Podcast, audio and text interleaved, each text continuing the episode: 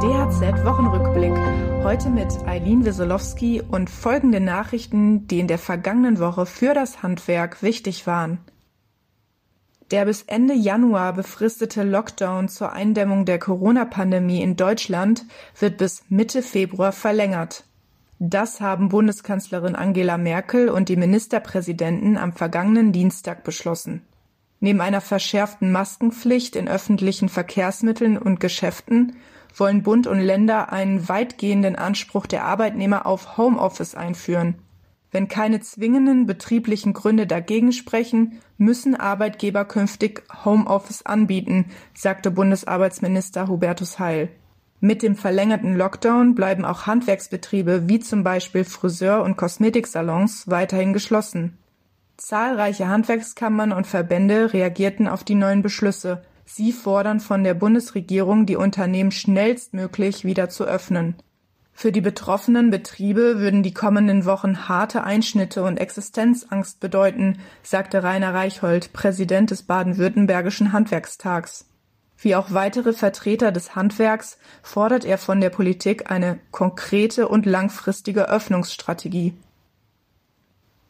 Die Bundesregierung hat sich nach heftiger Kritik aus der Wirtschaft auf Verbesserungen der Überbrückungshilfe 3 geeinigt.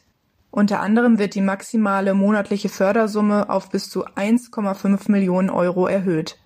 Auch werden die Abschlagszahlungen auf bis zu 100.000 Euro pro Monat ausgeweitet, teilte das Wirtschaftsministerium mit. Wie es im Beschlusspapier des jüngsten Bund-Länder-Treffen heißt, sollen die Abschlagszahlungen im Februar starten. Die volle Auszahlung erfolgt ab März. Für die Monate November 2020 bis Juni 2021 sollen Unternehmen zudem leichter Überbrückungshilfe beantragen können. Berechtigt sind sie schon, wenn sie ein Umsatzminus von wenigstens 30 Prozent im Vergleich zum Vorjahresmonat nachweisen können. Im Handwerk macht sich aufgrund der Corona-Krise Resignation breit. Das zeigt eine repräsentative Umfrage unter ostsächsischen Handwerksbetrieben.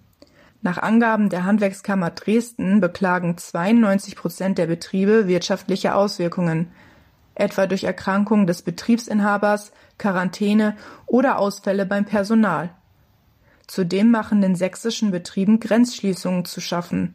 So kommt es etwa zu Engpässen bei der Materialversorgung. Skeptisch sehen viele Handwerker auch das Thema Impfung. Laut Umfrage sind derzeit nur neun Prozent der Befragten bereit, sich impfen zu lassen. Ein Drittel der Befragten geht zudem davon aus, dass die Steuern erhöht werden, um die ungeplanten Mehrausgaben des Staates auszugleichen. Weitere Nachrichten für das Handwerk finden Sie immer auf dhz.net oder in unserem kostenlosen Newsletter.